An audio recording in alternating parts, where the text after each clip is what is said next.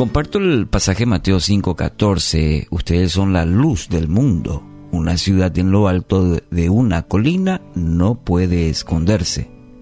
Es muy interesante el comentario que hace Charles Spurgeon sobre este versículo.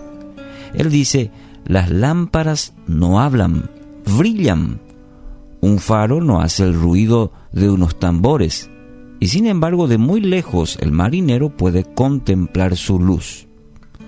Que en esta forma tus obras brillen, que el sermón principal de tu vida lo predique tu conducta. Muchos cristianos creen que quizás no son aptos para hablar del Evangelio, que no tienen la habilidad o la preparación necesaria para ello.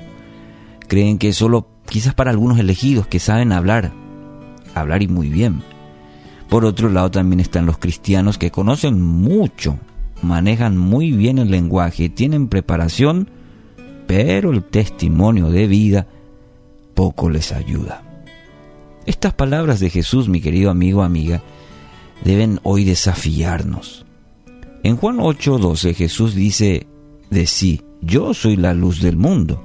El que me sigue no andará en tinieblas, sino que tendrá la luz de la vida.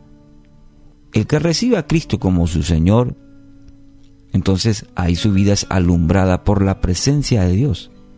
Entonces, ahora nosotros somos llamados a reflejar justamente la luz de Cristo.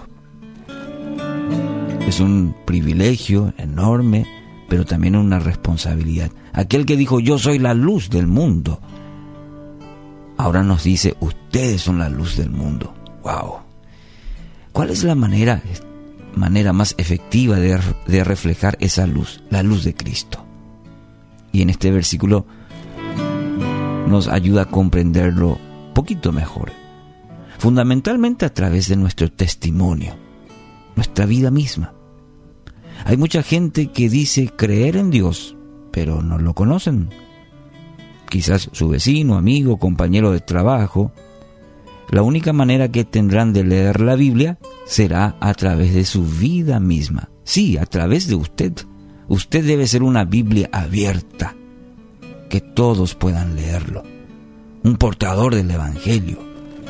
Mire lo que dice en 2 Corintios 3:3. El apóstol Pablo afirma, es evidente que ustedes son una carta de Cristo. Si Jesús nos decía, nos, nos, dice ustedes son la luz del mundo, a través del apóstol Pablo también nos dicen ustedes son una carta abierta. Somos llamados a ser una carta de Dios a este mundo, escrita no con tinta, como dice el apóstol Pablo, sino con el Espíritu del Dios viviente. Y es entonces que mediante su Espíritu tendremos la fuerza, guía, dirección para ser testigos fieles del Señor en todo lugar y en todo tiempo. Así que hoy sea una luz para este mundo tan necesitado, tan necesitado, y principalmente que su testimonio acerque a otros a la luz verdadera.